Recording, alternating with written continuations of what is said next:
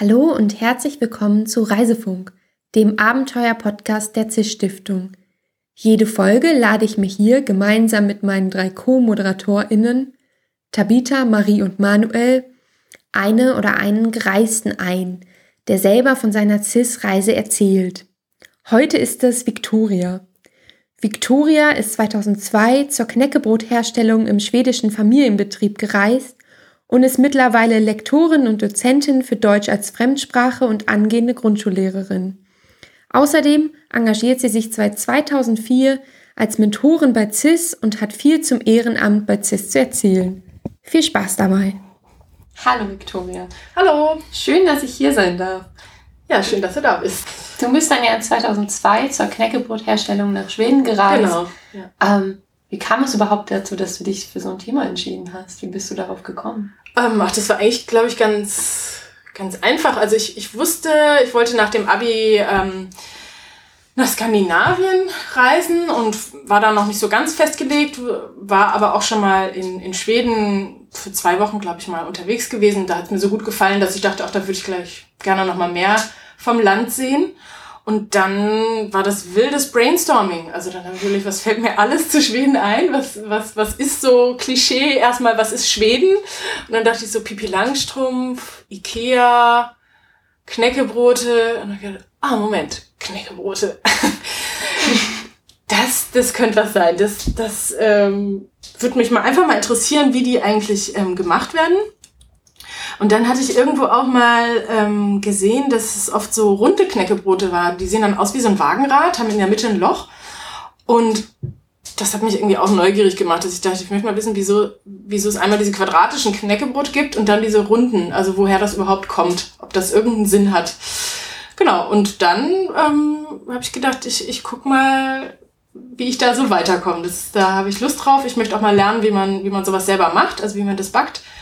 Und ähm, ja, und dann bin ich einfach mit dem Thema, ähm, habe ich mich dann beworben und das hat geklappt. Okay, dann gehen wir jetzt vielleicht nochmal an den Anfang deiner Reise zurück, mhm. wenn du da so dran zurückdenkst. Was ist der erste Geruch, der dir in die Nase steigt? Also ist, hat es was mit dem Brot zu tun oder ist es so was ganz anderes? Der erste Geruch, muss ich sagen, der hat gar nichts mit dem Brot zu tun, obwohl dieser Brotgeruch in den Bäckereien auch toll war. Ähm, ich bin angekommen in Stockholm, also mit dem, ich glaube mit so einem Eurolines-Bus, ähm, habe mich dann irgendwie durchgekämpft, das Landei, äh, das erste Mal in der Großstadt Stockholm. Ich glaube, ich weiß nicht, ob ich mich am ersten Tag auch schon verfahren habe. Ich habe mich auf jeden Fall sehr oft verfahren in den vier Wochen. Ähm, genau, und wollte eigentlich nur noch zu diesem Campingplatz und dort mein Zelt aufschlagen. Und dummerweise, und irgendwie war das auch ein bisschen dubios, kannte niemand diesen Campingplatz. Und ich habe gedacht, wenn es doch einen großen Campingplatz in Stockholm gibt, den muss man doch kennen, das muss man doch, also der muss ja eine gewisse Größe haben. Wieso kennt ihn niemand? Aber ich hatte diese Adresse und bin da stur einfach irgendwie drauf zugesteuert mit Umwegen. Und ähm, dann bin ich da gelandet und es war, naja, waren jetzt nicht so riesig groß und bin da an dem Häuschen, habe meinen mein, ähm, Eintritt bezahlt für, für zwei Tage und dann mein Zelt aufgebaut. Und dann ähm, fing der Abend an und es gab riesigen Lärm und ich konnte mir nicht so ganz erklären, ähm, was da los war. Und es stellte sich dann irgendwie äh, im Nachhinein raus, dass das ein ähm, Parkplatz war, der eben teilweise als Campingplatz ähm, genutzt wurde. Ich, ich saß mit meinem Zelt da auch, auch nur auf so einem winzigen Grünstreifen neben dem Parkplatz. Sonst war der Parkplatz auch komplett voll mit ähm, äh, Wohnwagen und, und Anhängern.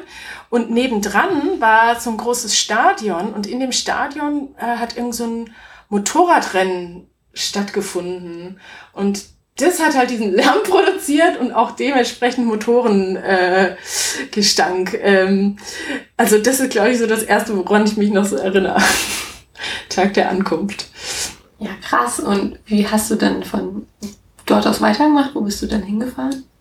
Ähm, ich bin dann ähm, zu mehreren ähm, Bäckereien gefahren. Also ich hatte mir ähm, vor der Reise schon Kontakt aufgenommen ähm, mit einigen ähm, Bäckerfamilien und ähm, ich war dann äh, im, ich glaube im West, nee, im Osten, glaube ich, von Schweden, ein bisschen ähm, kurz äh, über Schweden unterwegs ähm, und war in einer ähm, so einer ganz ja, kleinen Fabrik, ähm, Handwerksbetrieb, ähm, Familienbetrieb. Ähm, und ähm, dann bin ich weiter gen, gen Norden gereist und war dann in so einer in so einer richtig großen Fabrik. Also da, das fand ich auch überraschend, dann so mitzukriegen, okay, das ist ein Familienbetrieb, das habe ich wohl richtig äh, recherchiert, aber die Familie sitzt nur noch im Aufsichtsrat. Also die, die guckt quasi nur noch zur Kontrolle ab und zu mal in ihre Fabrikhallen rein, aber da ist keiner mehr als Bäcker eigentlich tätig. Ähm, Während bei den anderen eigentlich äh, oft die, ja, die Eltern, manchmal auch die nächste Generation äh, mitgearbeitet haben, entweder in der Buchhaltung, äh, in der Buchhaltung oder eben als äh, Bäcker oder Bäckerin. Genau. Und dann bin ich an den Siljansee weitergereist äh, und war da ähm, ähm, bei dieser Pyramid Bagarit, ähm, wo es äh, ein Ehepaar, ein Bäcker-Ehepaar, ähm, diese Firma geleitet hat. Ähm, er ursprünglich aus Ägypten, sie eine Schwedin. Und ähm, das, das war ganz toll. Ähm, was, was war richtig so eine Fusion-Küche quasi, nur im, im Bäckereibereich. Ähm, weil, ähm, weil es wohl auch in Ägypten oft ähm, ähm, so ja langhaltbares Brot gab, wenn die wenn die mit Kamelen damals irgendwie äh, längere Tage unterwegs waren, also aus dieser Tradition her. Und ähm, die hat ja Emma dann damals, glaube ich, mitgenommen diese Rezeptideen und die mit den schwedischen Rezepten ein bisschen gemischt. Und da gab es dann ganz tolle verschiedene äh, Arten an, an Brot, an Knäckebrot. Genau, und dann am Siljansee selber war ich dann äh, in so einer kleinen, man kann sagen, fast so eine Art Touristenbäckerei. Also die hatte äh, vorne eine große Verkaufsfläche und im Sommer waren also viele, viele Touristen auch dort, die dort ihr Brot gekauft haben.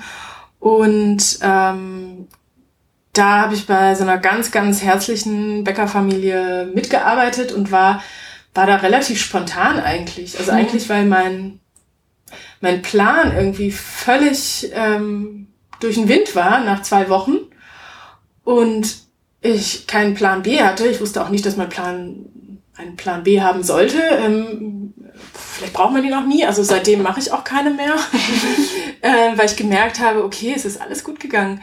Es war aber in dem Moment überhaupt nicht lustig, weil ich irgendwie bei der ähm, Pyramidbagarit war und die hatten eigentlich mir zugesagt, ich kann da noch über eine Woche bleiben, bei denen mitarbeiten. Und dann ist denen aber eine Maschine ausgefallen. Und das war so schwerwiegend, dass sie gesagt haben, das dauert eine Weile, bis es repariert wird. Und im Juli ist ja auch ähm, Betriebsferien. Da machen wir eh zu. Und ähm, weil es jetzt so knapp an den Juli ranrückt, ähm, ziehen wir die Betriebsferien einfach vor. Und dann kann in der Zeit der Ofen oder das Gerät eben repariert werden. Ja, und dann war ich da eigentlich so drei, vier Tage dort und musste schon wieder ähm, abbrechen, weil in der Bäckerei einfach nichts mehr lief. Da war dann einfach Schicht im Schacht und ähm, dann dachte ich so, oh mein Gott, oh mein Gott, was mache ich jetzt? Ähm, das waren jetzt alle meine recherchierten Kontakte. Ähm, wo fahre ich denn jetzt hin? und ähm, da war ich dann so ein bisschen aufgeschmissen und ähm, auch so richtig resigniert. Und da hat mir die Bäckerin die hatte eben so ein, ein Prospekt da, wo ähm, verschiedene Betriebe aus der ganzen Region vorgestellt wurden. Und die hat gemeint, also da ganz ähm, in der Nähe, paar ähm, Orte weiter, da scheint so eine Touri-Bäckerei zu geben. Ähm, sie kennt den Bäcker zwar nicht, aber das klingt total spannend. Ähm, sie könnte ja gerne mal für mich anrufen und fragen, ob die nicht Interesse haben an jemanden, der aushilft und mitmacht. Und dann habe ich gedacht, ja, auf jeden Fall, super. Also ich weiß sowieso schon nicht mehr ähm, genau, wie ich jetzt weitermache. Ich bin jetzt irgendwie gerade mal in so einem Planungsloch. Und ähm, tja, und dann hat sie dort angerufen und ähm, der Bäcker, ähm, der ähm, wusste natürlich noch von nichts von meinem Vorhaben, was CIS ist, was das alles zu bedeuten hat, was das soll, was ich will. Ähm, war aber so spontan und herzlich, ich habe gesagt, na klar, komm vorbei, ähm, gar kein Problem und wir haben Zeit und wir haben Arbeit. Ähm, du kannst sofort äh, loslegen. Und ähm, da war ich dann bestimmt noch anderthalb Wochen meiner Reise und das war echt ein toller, wichtiger Teil von meiner Reise nachher noch im Nachhinein. Ja, das ist auch wieder so eine klassische Cis-Glückssituation, ja, wo, wo das genau. dann so eine Herausforderung kommt und man ja. denkt sich so, oh ja, genau, Ja. sowas wollte ich vermeiden und Ja. dann passieren immer so die besten Sachen daraus. Genau, So, genau. wenn man ja dem Glück auch mal eine Chance lässt. Ja. Also vor allen Dingen ähm, glaube ich auch, dass ähm, dieses Gefühl, ähm, das, das habe ich aber auch von dieser CIS-Reise mitgenommen, ähm, egal was passiert, also egal, das kann, das Leben kann noch so chaotisch verlaufen, irgendwie findet sich immer eine Lösung. Und manchmal muss man einfach mal warten und gar nichts machen. Statt hektisch wie ein Huhn durch die Gegend zu rennen und denken, oh, ich muss das jetzt irgendwie lösen, das Problem. Einfach mal so innehalten und gucken, erst mal gucken, was passiert. Und äh, also das Gefühl hatte ich mit 19 davor so gar nicht. Also ich glaube, ich, ich hätte alles sehr ordentlich und fein immer geplant und geplant. Und einfach mal in diese Situation reingeworfen zu werden, so, und jetzt geht alles nicht mehr auf.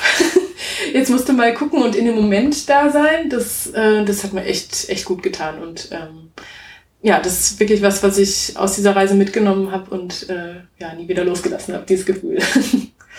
War das auch so die Situation, wo du dich am meisten herausgefordert gefühlt hast oder in deine eigenen Grenzen gebracht hat? Oder gab es da noch andere Situationen? Weil manchmal ist es ja was ganz Kleines, dass man irgendwie, ja, weiß nicht, super fertig ist und nicht mehr weiß, wie man irgendwo Mhm. wohin kommt Ja. und dann müde ist und hungrig und dann passiert noch irgendwie was und dann ist man schon, ja. schon gefühlt. Also ich hatte mehrere so kleine Situationen. Ähm, das eine Mal bin ich ähm, mit meinem gigantischen Reisegepäck, auch einmal und nie wieder. Ich glaube, ich hatte über 20 Kilo in dem Rucksack. Ja, was hast du denn mitgenommen? Ich hatte ein, ich hatte ein schweres Zelt. Also ich habe ja Ah. alleine ein Zelt durch die Gegend getragen. Ähm, und ich hatte ähm, auch eine nicht so leichte Isomatte. Also die, das war so eine aufpustbare. Dass man die so richtig aufpusten kann, habe ich auch erst nach der Reise rausgekriegt. äh, dann mein Schlafsack, damit war eigentlich schon die Hälfte von dem, von dem Rucksack äh, voll. Und dann hatte ich viel zu viel Kleidung mit. Es war Sommer, man konnte waschen. Es war glücklicherweise trotz Skandinavien auch so warm, dass das auch getrocknet ist. Ähm, und dann hatte ich, glaube ich, noch meine Kamera mit dabei und ähm, Bücher, einen Walkman. Das war noch die Ära der Walkmans. Ähm, meine Batterien waren übrigens irgendwann alle und dann hat die, die einzige Kassette, die ich mit hatte, die hat dann so richtig langsam geleiert. Aber ähm, war trotzdem, war trotzdem gut.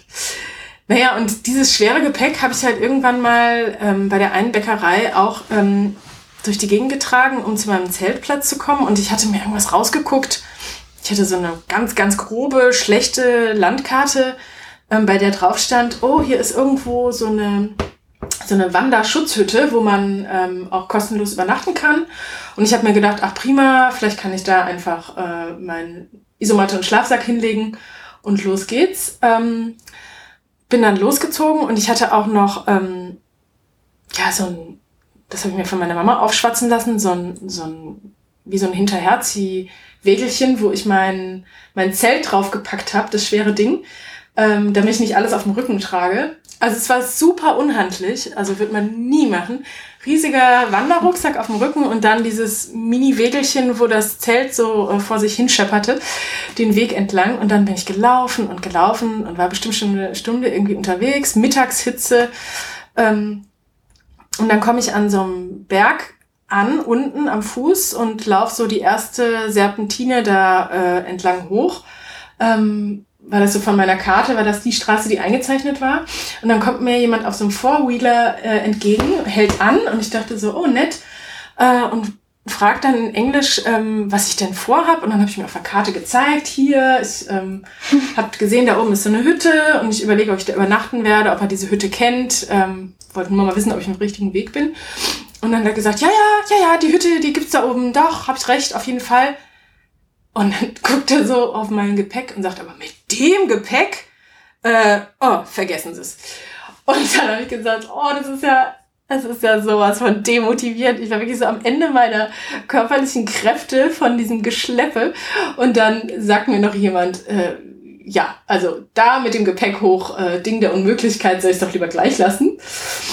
Und dann habe ich so gedacht, so, jetzt erst recht. Und dann bin ich noch irgendwie nochmal eine Weg, äh, Kurve weiter hoch und dann habe ich gedacht, nee, irgendwie, das ist es nicht. Also bevor ich jetzt da oben noch, äh, also mit letzter Kraft da oben ankomme, ich bin doch vorhin an so einem total netten See vorbeigelaufen. Ich werde jetzt einfach den Weg zurücklaufen, ein Stück, und das allererste Mal einfach wild äh, zelten. Darf man ja auch in Schweden. Das darf man unter bestimmten Umständen in Schweden, genau. Und das habe ich gesagt, so, und das habe ich mir jetzt die ganze Zeit nicht getraut. Ich war die ganze Zeit jetzt auf Campingplätzen.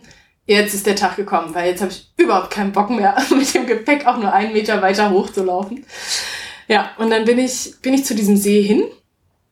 Und ich hätte schon, ver also es hätte mir schon irgendwie verdächtig äh, kommen können, dass da äh, eine riesengroße, äh, hochgewachsene Wiese war und dann aber ein, ein Weg, der mit dem Rasenmäher fein säuberlich da durchgemäht war.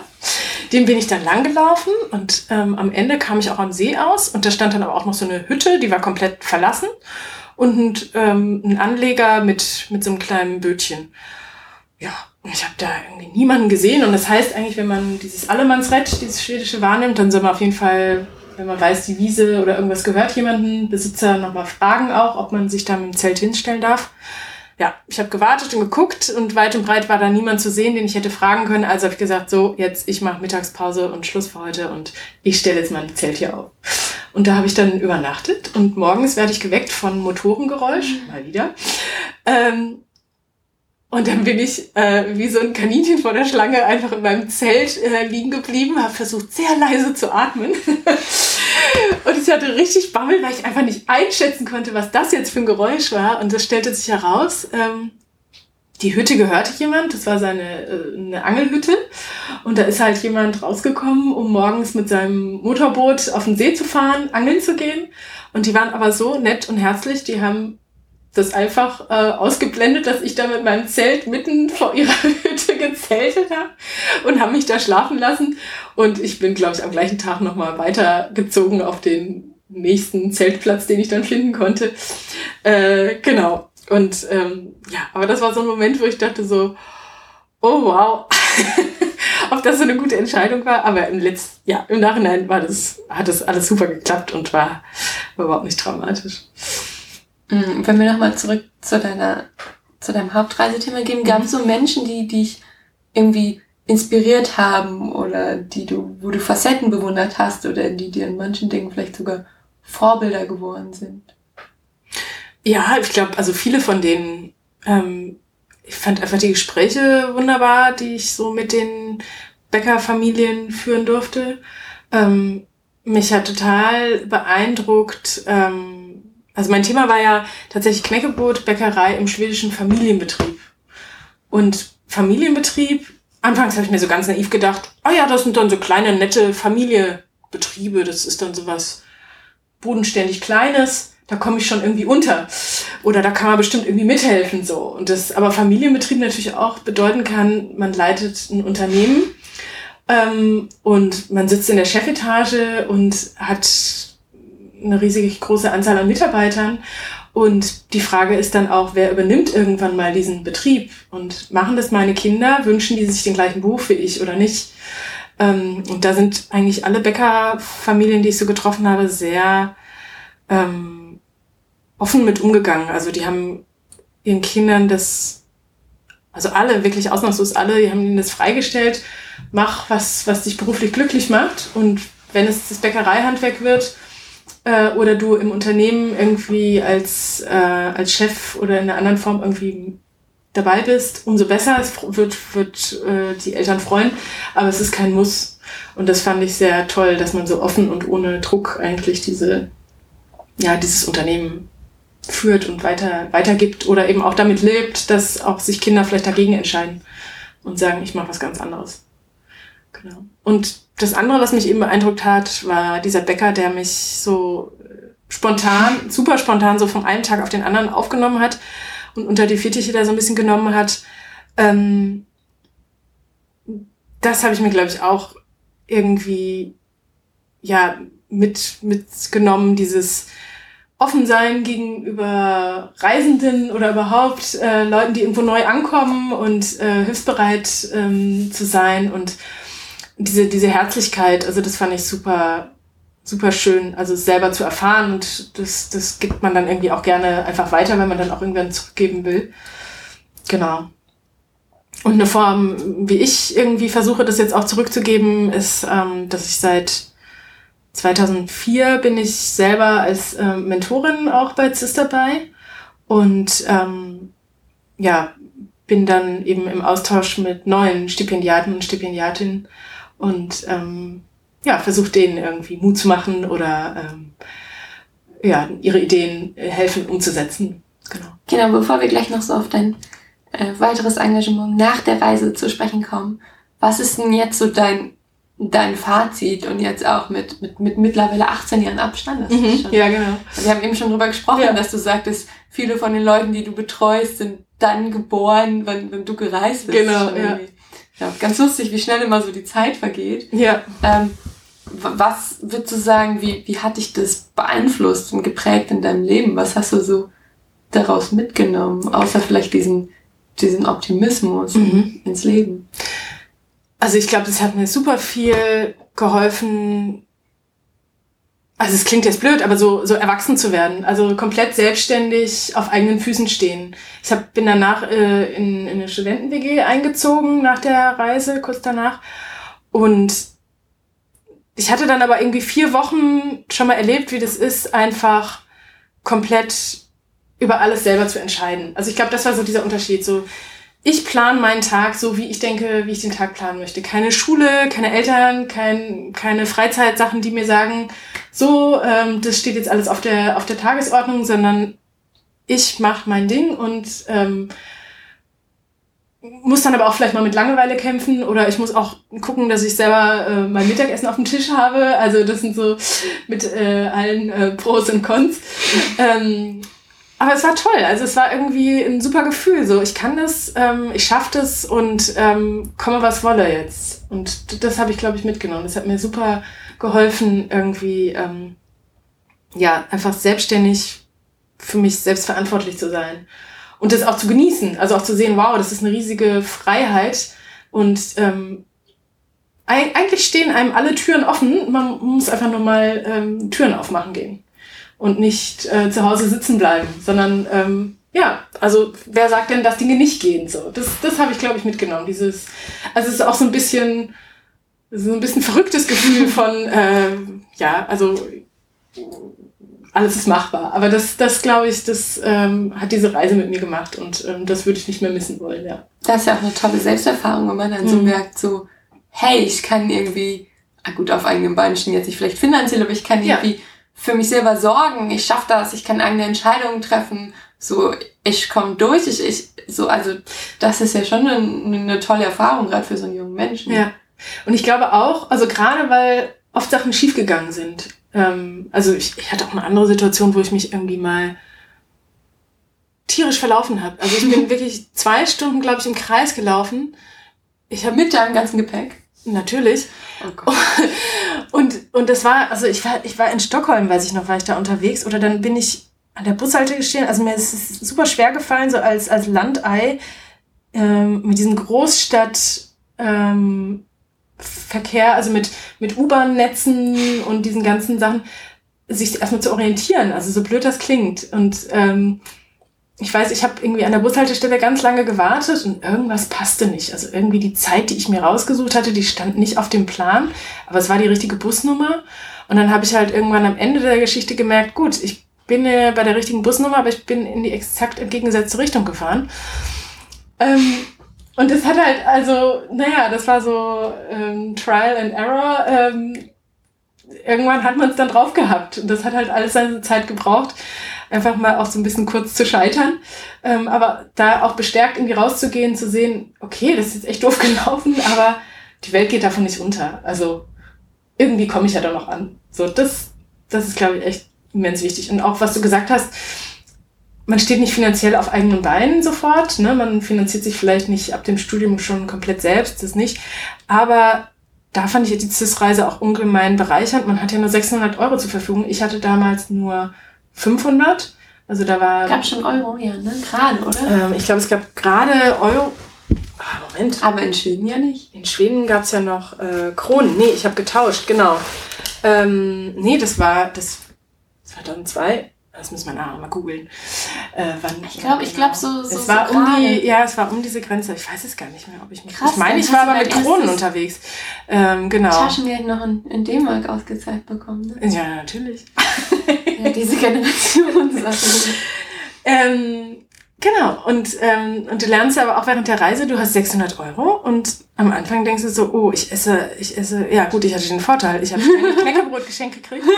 Bei jeder Bäckerei gab es als Souvenir nochmal ein Packen obendrauf und äh, das war schon mal Wegzehrung. Ähm, aber ähm, ich habe unglaublich, weiß ich noch, irgendwie auch am Essen gespart. Ich wusste einfach noch nicht so genau, wie lange komme ich mit dem Geld zurande? Und dann aber auch das Gefühl irgendwann zu bekommen, okay, also so viel gebe ich pro Woche aus und das und das kostet eine Übernachtung auf dem Zeltplatz.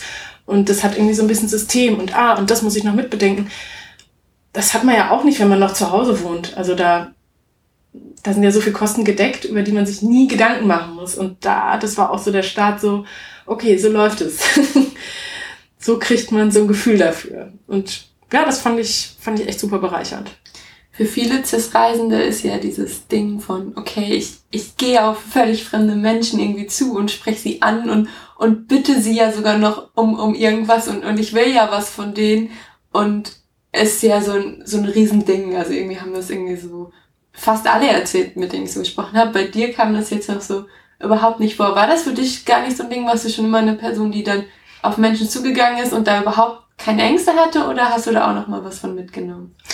Ähm, also ich glaube, ich bin schon jemand, der sehr offen und gerne auch auf, auf Menschen zugeht.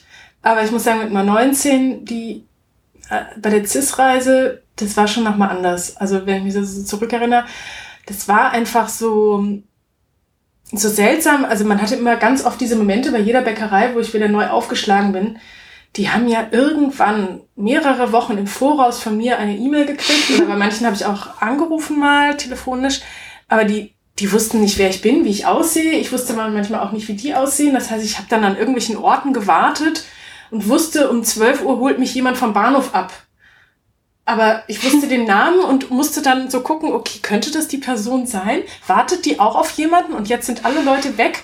Ja, ich glaube, das müsste sie sein. Und dieser Moment, das auszuhalten und dann auch sich erstmal so drauf einzulassen, das war schon irgendwie auch, ähm, also das hat schon auch ganz schön Mut äh, gekostet oder hat einen erstmal so ein bisschen mulmig werden lassen, immer in diesen Momenten so, huh, wie wird das jetzt am Anfang? Aber dann wusste ich ja, ich kannte ja oft die Leute, bei denen ich war und ich glaube auch durch die Reise, naja, man wird, man wird irgendwie vielleicht auch nochmal offener und, und man hat ja auch Lust, sich zu unterhalten und die Sache ist ja die, man ist ja alleine unterwegs. Das darf man ja nicht vergessen. Also man hat ja nicht seinen besten Kumpel oder Freundin mit dabei, mit dem man sich irgendwie abends austauscht. Das heißt, man hat ja auch kein Handy gehabt, mit dem man dann... Doch, hatte ich. Ich hatte so einen alten Knochen, Ja, aber, du, aber war das, ja teuer. Du das war konntest ja teuer, nicht- genau. Nicht jeden Abend dich, dich mit Menschen austauschen. Nee, nee, genau. Und dann, ähm, dann hat man irgendwie auch Lust, sich einfach ähm, mit Leuten zu unterhalten, die man vielleicht noch gar nicht kennt. Und natürlich ist man natürlich auch so ein bisschen so ein Exot, ne? Also man ist irgendwo und wenn Leute einen dann ansprechen, was machst du denn hier? Wieso bist du denn alleine unterwegs mit diesem riesen Rucksack? Und dann erzählt man, was man da Kurioses macht und man reist durch die Knäckebrotbäckereien und da hätte man sofort einen Gesprächsanlass. Also das ist ja oft dann auch was, die Leute haben sich dann auch total gefreut, so, ah, es interessiert sich jemand für, für dieses Land und reist extra hierher, und, um irgendwas über unser Land rauszufinden, um, um auch Schweden und Schwedinnen irgendwie ähm, darüber vielleicht auch kennenzulernen und mit denen irgendwie in Austausch zu kommen. Und ja, das waren irgendwie eigentlich immer tolle, tolle Gespräche, die man so geführt hat. Auch so in, in der Bahn oder beim Warten im Supermarkt. Ja. Reist du heute immer noch? Ähm, Oder vielleicht wieder? Oder ja, anders? ich Oder- reise. Also ich habe ja noch eine zweite CIS-Reise tatsächlich machen dürfen. Weil du einen Preis gewonnen hast. Ich habe genau, ich habe den äh, Dornier-Preis damals gewonnen und ähm, das Geld habe ich dann auch wieder in eine zweite CIS-Reise gesteckt und da war ich 2004 in Polen unterwegs ähm, zum Geigenbau. Und das hat sich witzigerweise auch so ein bisschen ähm, durch die erste Reise, na, der, der Aufhänger war die erste Reise, weil neben der Bäckerei am, am Siliansee ähm, war eine Klavierwerkstatt. Und äh, der Bäcker, der hatte mal geschaut, dass ich irgendwie gut beschäftigt war und dass ich unter Leute komme. Der hat dann gesagt, du, geh doch mal heute mal ähm, nach der Arbeit da mal rüber. Da ist ähm, äh, jemand, der, der dort ähm, Klaviere repariert und der spricht auch Deutsch. Und ich glaube, der hat einfach gedacht, das ist bestimmt nett für mich, sich nochmal auf Deutsch unterhalten zu können, statt auf Englisch. Und der Klavierbauer freut sich vielleicht auch nochmal, sein Deutsch rauskramen zu können. Und habe gedacht, klar, mache ich, warum nicht? Naja, und da habe ich dann zum ersten Mal so Instrumentenbau irgendwie gesehen. Und da, das war tatsächlich kein Instrumentenbau, sondern eher eine, eine Werkstatt. Der hatte sich aufs Reparieren und, und äh, Stimmen von ähm, Klavieren äh, spezialisiert. Aber ich fand, ich fand einfach diesen, diesen Werkstoff Holz total interessant und spannend. Und, und dieses ganze Instrumentenbau, das hat mich dann irgendwie angesprochen. Da habe ich gedacht, dazu möchte ich nochmal was machen. Und da bin ich dann zum Geigenbau eben in Polen dann ein paar Jahre später unterwegs gewesen. Genau. Krass spielst du auch selber Instrumente? Oder? Ähm, ich spiele äh, Instrumente, also Ukulele gerade, ähm, ein bisschen Gitarre, äh, Grundschulreste an Blockflöte. Ähm, ja, aber äh, Geige spiele ich tatsächlich gar nicht. aber ich fand, es war einfach, also und optisch muss man mal sagen, ein sehr schön aussehendes Instrument. Und ähm, genau, so filigran. Also ich fand, das war so eine Mischung aus Handwerk und, und Kunst. Und ähm, ja, das, das hat mich irgendwie gereizt zu sehen, wie so schöne, elegante äh, Instrumente hergestellt werden. Und was hast du so gelernt in Polen zum Geigenbau über dich und über den Geigenbau? Ähm, also ich kann das jedem nur ans Herz legen, ähm, Geigenbauwerkstätten mal ähm, zu das besuchen. Riecht so gut. Es riecht total toll nach Holz und, und Ölen und so weiter, genau. Und das sind wie so kleine Meister-Eder-Werkstätten. Also es ist so, äh, wie ich mir das damals bei Pumuckl vorgestellt habe. ähm, ja, also das, das ist einfach toll mit anzusehen, wie viel Arbeit dahinter steckt. Also wie viel vom Holz, das gelagert wird ähm, und dann nach und nach von so einem, von wirklich so einem Klotz Holz äh, zu sowas äh, musikalisch Spielbarem wird. Das ist ein langer Weg und, ähm, und auch da fand ich auch schön wieder zu sehen, wie da auch Globalisierung wieder ins Spiel kam. Also, dass da diese äh, Stradivari ähm, äh, die, die Instrumente, die er äh, gespielt hat, oder also dass sowas inspiriert äh, hat. Ne? Also dass ähm, das Musiker gab, die wollten dann genau sowas haben, oder dass, dass diese, ähm, diese Schnecken oben, ähm, dass es da zum Beispiel auch ähm, verschiedene ähm, Linien gab, ähm, was wann so modern war. Also ich glaube, in Polen wird zum Beispiel oft ähm, äh, so ein Löwenkopf ja. da reingeschnitzt. Also das war sowas ganz Spezielles. Und ähm, genau, in den Karpaten gibt's dort ja da, also da an der Grenze, da gibt's so richtig ähm, so viel auch ähm, Holzhandwerk und ähm, das hat sich, denke ich mal, auch so ein bisschen mit diesem Geigenbau da, ja, ist gut, hat sich gut verknüpft, also ist gut zusammengekommen da. Ja. Ja, sehr spannend. Das, ähm, ja, war mir gar nicht so bewusst, dass du ja noch eine, eine zweite Reise gemacht hast. Ähm, nun engagierst du dich ja schon seit, seit vielen Jahren, seit, seit 2004 hast mhm, du gesagt, genau. auch bei CIS, das ist ja ganz schön lange, 14 Jahre lang so, ja. so ein ehrenamtliches Engagement. Was treibt dich da an? Also, mh, die eigene Reise, die, die hat mir einfach so, die hat mich so glücklich gemacht und so zufrieden gemacht, dass ich gedacht habe, cool, irgendwie, das will ich weiter unterstützen. Und das macht auch so einen Spaß. Also es ist nicht nur so, dass ich denke, oh, das ist das ist eine total gute Sache, äh, ne? sondern das ist irgendwie, das ist auch so ein bisschen so eine Zweitfamilie. Also diese oh, ja. ganzen Mentoren und Mentorinnen, wenn man die halt 14 Jahre jedes Jahr immer wieder äh, sieht, ähm, da wachsen halt auch ganz tolle Freundschaften. Und ähm, dann die Generationen an, an neuen Reisenden, die man, die man mitbekommt, die bringen einfach so viele neue Ideen einfach mit. Also man ist gefühlt eigentlich durch, durch die halbe Welt inzwischen gereist, durch deren Reiseerzählungen, Reiseberichte, Reisetagebücher und oh, das ist einfach Gold wert. Also ist auch sehr günstig, so zu reisen. nee, aber mh, hm, das macht einfach Spaß und ähm, auch deren Erfolg mitzubekommen. Also auch deren vorher, nachher mitzubekommen. Also man trifft sich mit den Stipendiaten und Stipendiatinnen oft zweimal, wenn es gut läuft. Ähm, also das heißt, unser Mentoring startet oft ähm, mit einer Betreuung per E-Mail, ähm, einfach weil das organisatorisch sonst nicht anders machbar ist.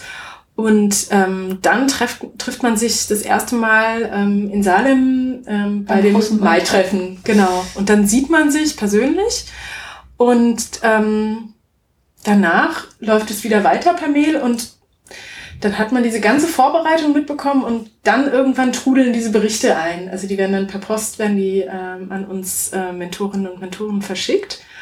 Und dann liest man so, wow, so ist der Person jetzt irgendwie vier Wochen oder auch länger, manche reisen ja auch viel länger noch, ergangen. Und, ähm, dann kommt der Moment, wo man dann sie ein Jahr später auf dem nächsten Mai-Treffen als Alumni wieder trifft. Ähm, und das ist oft, also es ist nicht immer unbedingt so schwarz-weiß, aber es ist echt oft auch so der Fall, dass man Leute trifft, die am Anfang so sagen, boah, ich habe gar keine Ahnung, wie soll das gehen? nur mit 600 Euro und darf ich wirklich nicht fliegen, aber es wäre doch so viel einfacher und oh, ich kriege keine Kontakte hin. Boah, wie soll ich denn da Unterkünfte finden? Das geht alles nicht. Oder oh, es ist alles so wackelig. Ich habe da zwar jemanden, aber vielleicht springen die auch wieder ab. Und dann kommen die wieder nach einem Jahr und sagen, boah, das war genial. Also das war super. Und es hat alles funktioniert. Irgendwie hat alles funktioniert. genau, und das ist, also da dann dabei zu sein, sich da mitzufreuen, das ist, das ist das Schönste. Wer, wer kann denn Mentorin werden oder wer, wer darf sich denn ehrenamtlich bei CIS engagieren? Ähm, also alle, alle, die das fasziniert. Also es ist offen äh, für jeden, der sagt, ich kann mir das gut vorstellen, ähm, ich möchte da gerne auch äh, mit dabei sein in so einem Team. Ähm, Zeit sollte man haben. Also man braucht äh, über das Jahr verteilt immer mal wieder Zeit, ähm, um dann auch für die Stipendiaten und Stipendiaten da zu sein und auch um die Berichte oder andere Formen, die es dann gibt.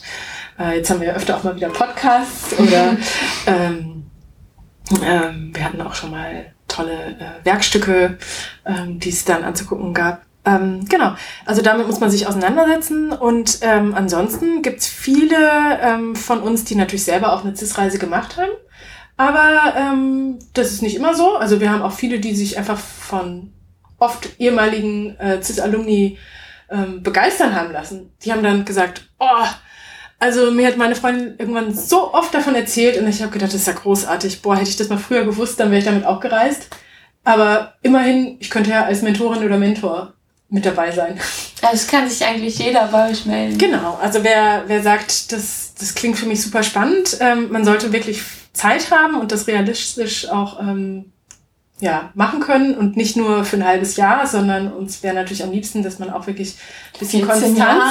Ja, es muss ja nicht unbedingt 14 Jahre sein, aber wenn man sagt, man hat jetzt mal irgendwie fünf Jahre am Stück oder so, auch wirklich Zeit, das zu machen und ist nicht selber ähm, zum Beispiel zwei, drei Jahre selber im Ausland, dann wird es natürlich logistisch irgendwann für, für unsere Abläufe ein bisschen kompliziert.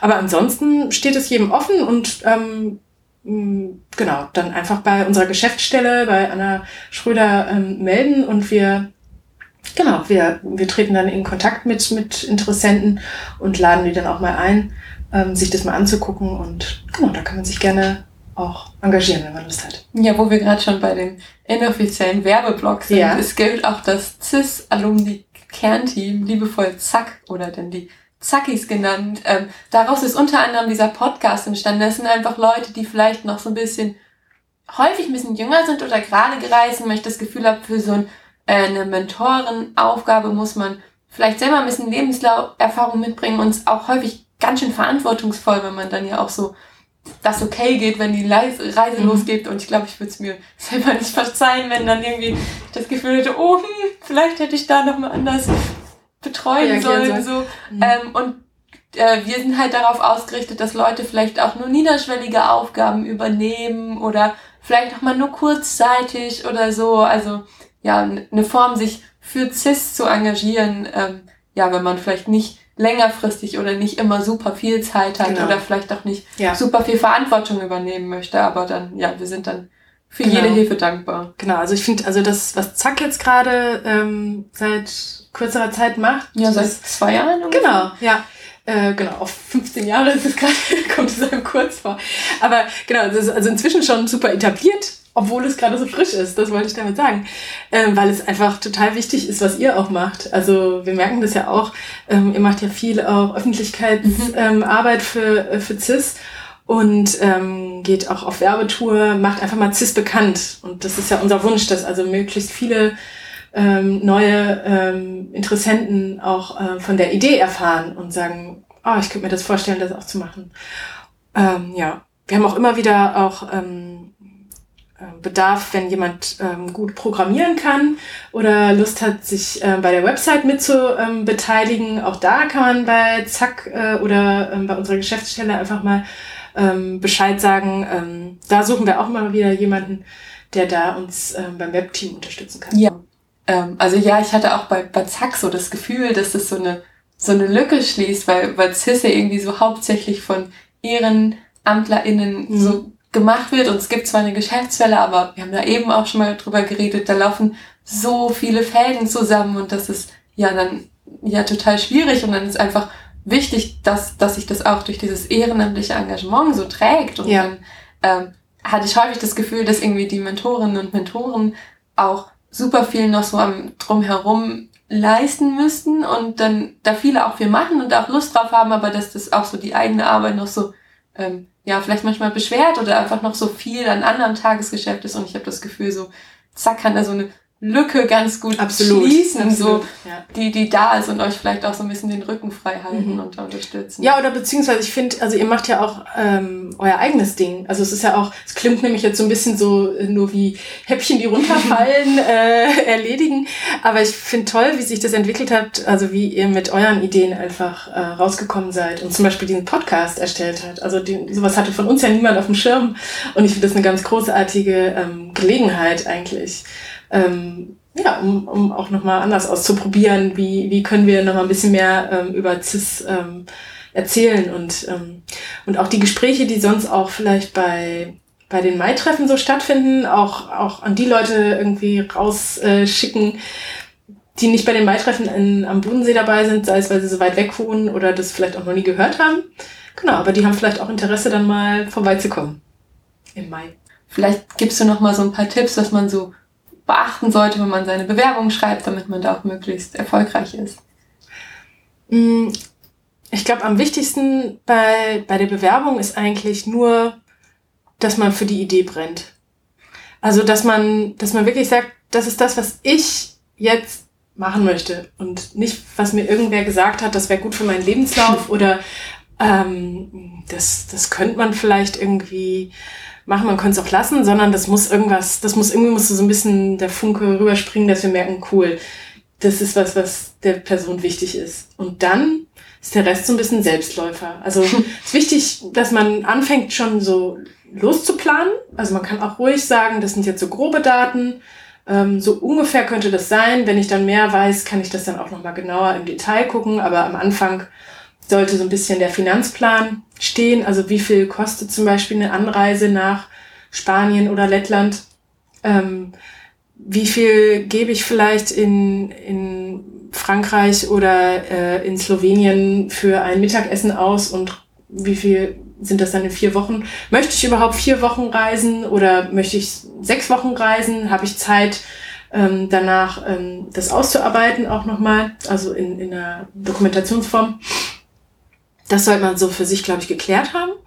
Und ja, einen großen Teil ähm, kriegt man dann vielleicht auch nochmal ähm, in der Zeit nach der Bewerbung hin. Also das, da hat man dann auch noch die Zeit, das auszuarbeiten. Also es muss nicht alles gesetzt sein am Tag der Bewerbung.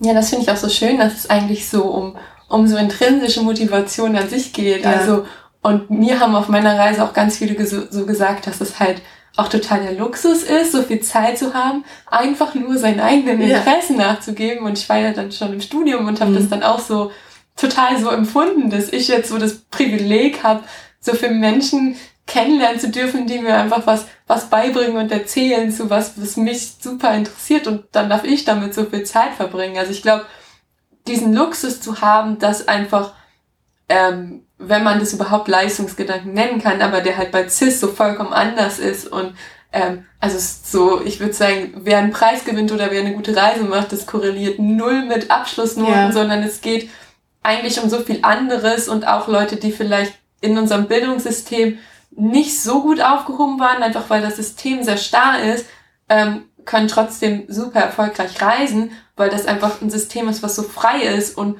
wo man sich so viel selber machen darf und, und aussuchen darf und dann ja auch, wenn man nicht gerne Berichte schreibt, dann malt man vielleicht gerne Bilder oder macht einen Podcast oder ein oder Film ein Werkstück. oder was handwerkliches kann man zum Beispiel auch einreichen oder einen Film, genau. Ja. Also das bietet einfach so viele Möglichkeiten und ja, ich finde es so eine tolle Chance in unserer heutigen Welt, dass man so mhm. ja einfach so einfach mal seinen Interessen nachgehen darf. Ja, auf jeden Fall.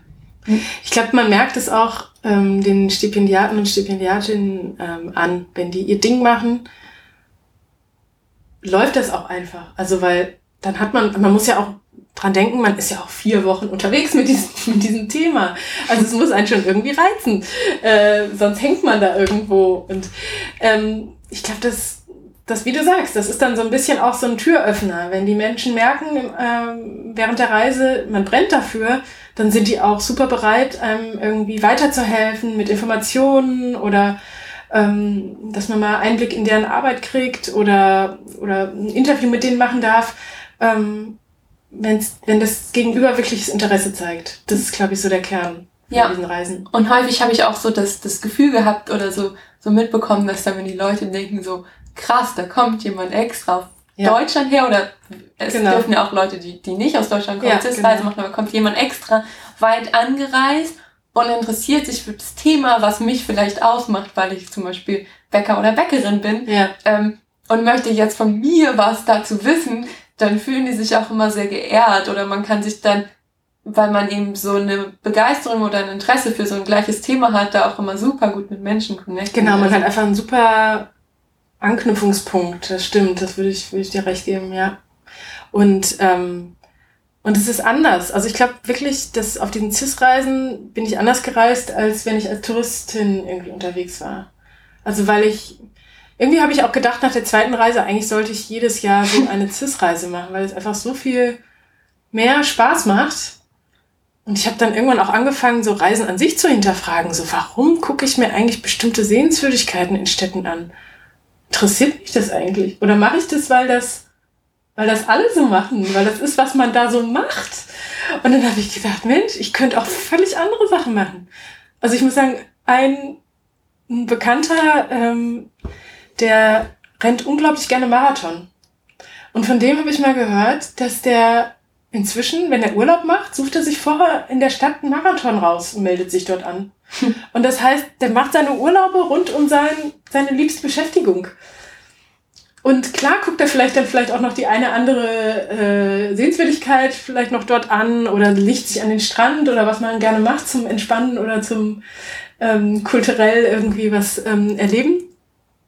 Aber, aber der Kern ist irgendwie was, was er überall findet und was, was ihn einfach persönlich interessiert. Und das finde ich so großartig. Also das macht Reisen so viel, naja, tiefgründiger für einen selber. Also nicht für die anderen vielleicht. Die können, kann ja vielleicht nicht jeder das gleiche Interesse. Also gerade bei meinem Thema hier mit den Knäckebroten, da haben sich auch manche gefragt, warum denn das bitte? Aber für mich war das in dem Moment einfach spannend. Und, und ich irgendwie hat mich das dann so getragen in den vier Wochen auch.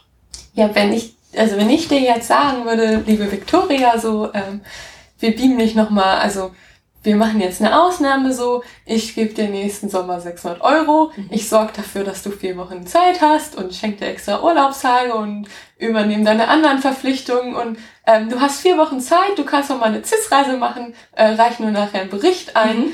Ähm, was willst du machen für Themen? Was, was schwebt dir gerade uh. so vor? Was beschäftigt dich? mm.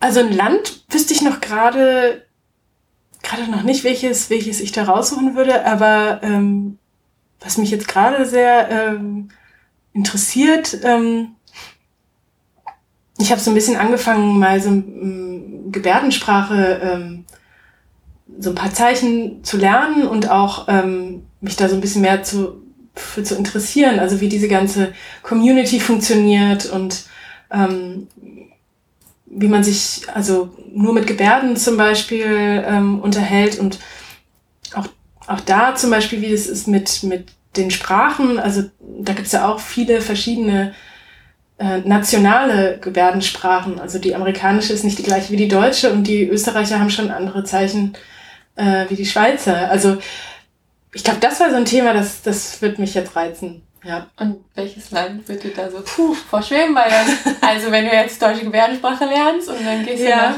Großbritannien ja. und musst auf einmal ja, britische genau. Gebärdensprache genau. können, dann wird das mit der Kommunikation genau. schon herausfordernd.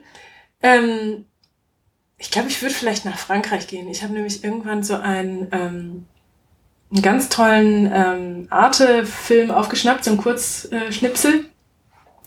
Die haben deutsche und französische Gebärdensprachen so nebeneinander gestellt, ähm, also einzelne Gebärden und ähm, gezeigt auch, ähm, wie die manchmal sehr ähnlich sein können, weil die sich ja unabhängig voneinander entwickelt haben. Aber es gab ja auch immer schon Globalisierung, also es gab sicher auch schon mal Zeichen, die irgendwie gewandert sind. Also vielleicht, weil es für, für irgendeine Sache nichts gab und dann hat man halt das, was aus der anderen Community, aus einer anderen Gebärdensprache kam, übernommen, weil es gut gepasst hat.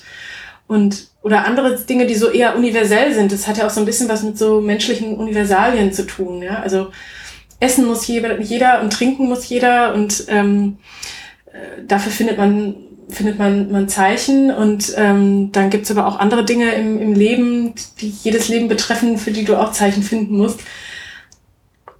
Und trotzdem kann es sein, dass es irgendwie so in jeder Sprache nochmal so ein bisschen kulturell vielleicht gefärbt ist auch. Also was zum Beispiel lustig war an diesem Arte-Film, dass, glaube ich, der, der Deutsche ähm, von den Franzosen ähm, so eine ähm, Pickelhaube, also diese wilhelminische Pickelhaube äh, als äh, Symbol bekommen hat.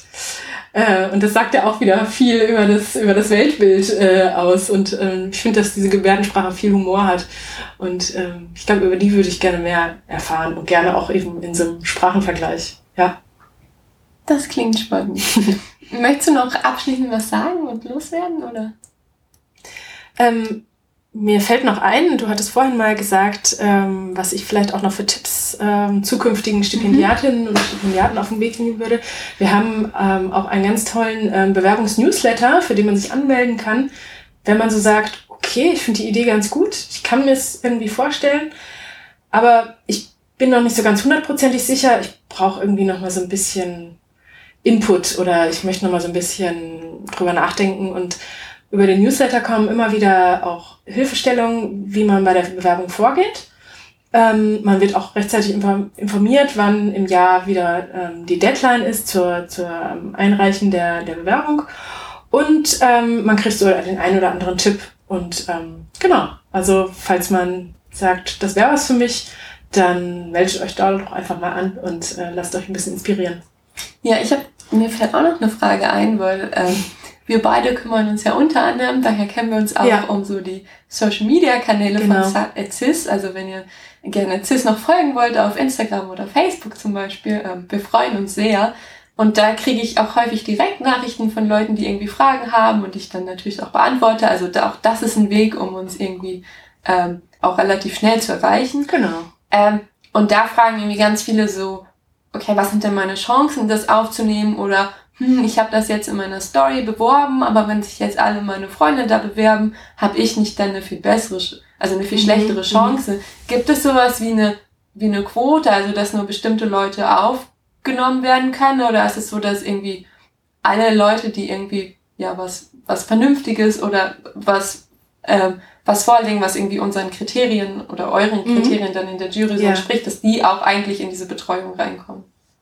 Ähm prinzipiell, ähm, also sind die Chancen total gut, dass man ein Stipendium bekommt. Und ähm, wir würden, wir würden am liebsten jeden reisen lassen, der eine Reise machen möchte. Das Einzige, was uns ähm, begrenzt, ist einfach unsere ehrenamtliche Kapazität. Also ähm, wir können halt nicht endlos viele ähm, Jugendliche ähm, ähm, betreuen mit dem Mentoring und ähm, deswegen ist da einfach so eine natürliche Grenze. Also irgendwann müssen wir sagen, so viel schaffen wir und mehr schaffen wir nicht. Ist einfach zeitlich da nicht machbar. Genau. Und dann kommt es einfach drauf an. Also wer, wer sich ein bisschen Mühe gibt mit seiner Bewerbung und überzeugend ist, ähm, dass er das auch wirklich machen will ähm, und auch ein bisschen Zeit investiert hat vorab und mal ähm, auch recherchiert hat, vielleicht schon mal den einen oder anderen Kontakt schon mal angeschrieben hat, ähm, der hat gute Karten. Also auf jeden Fall bewerben. Ja, dann danke ich dir ganz herzlich. Ja, vielen Dank, dass du da warst. Sehr spannend. Und ähm, wisst ihr schon, ähm, was in der nächsten Folge kommt? Gibt's schon nee, ähm, genau, also ich glaube, da müssen wir nochmal planen. Wir sind ja hier zu viert. Ja, okay. Das heißt, man kann weiterhin gespannt genau, sein. Genau, immer. Gut. Ja. Dankeschön. Ja, das war sie, die Reisefunk-Episode mit Victoria. Falls ihr jetzt auch Lust bekommen haben solltet, euch bei CIS zu engagieren, Lob, Anmerkungen oder Kritik loswerden wollt, schreibt uns doch gerne eine E-Mail an reisefunk.cis-reisen.de. Bis zum nächsten Mal.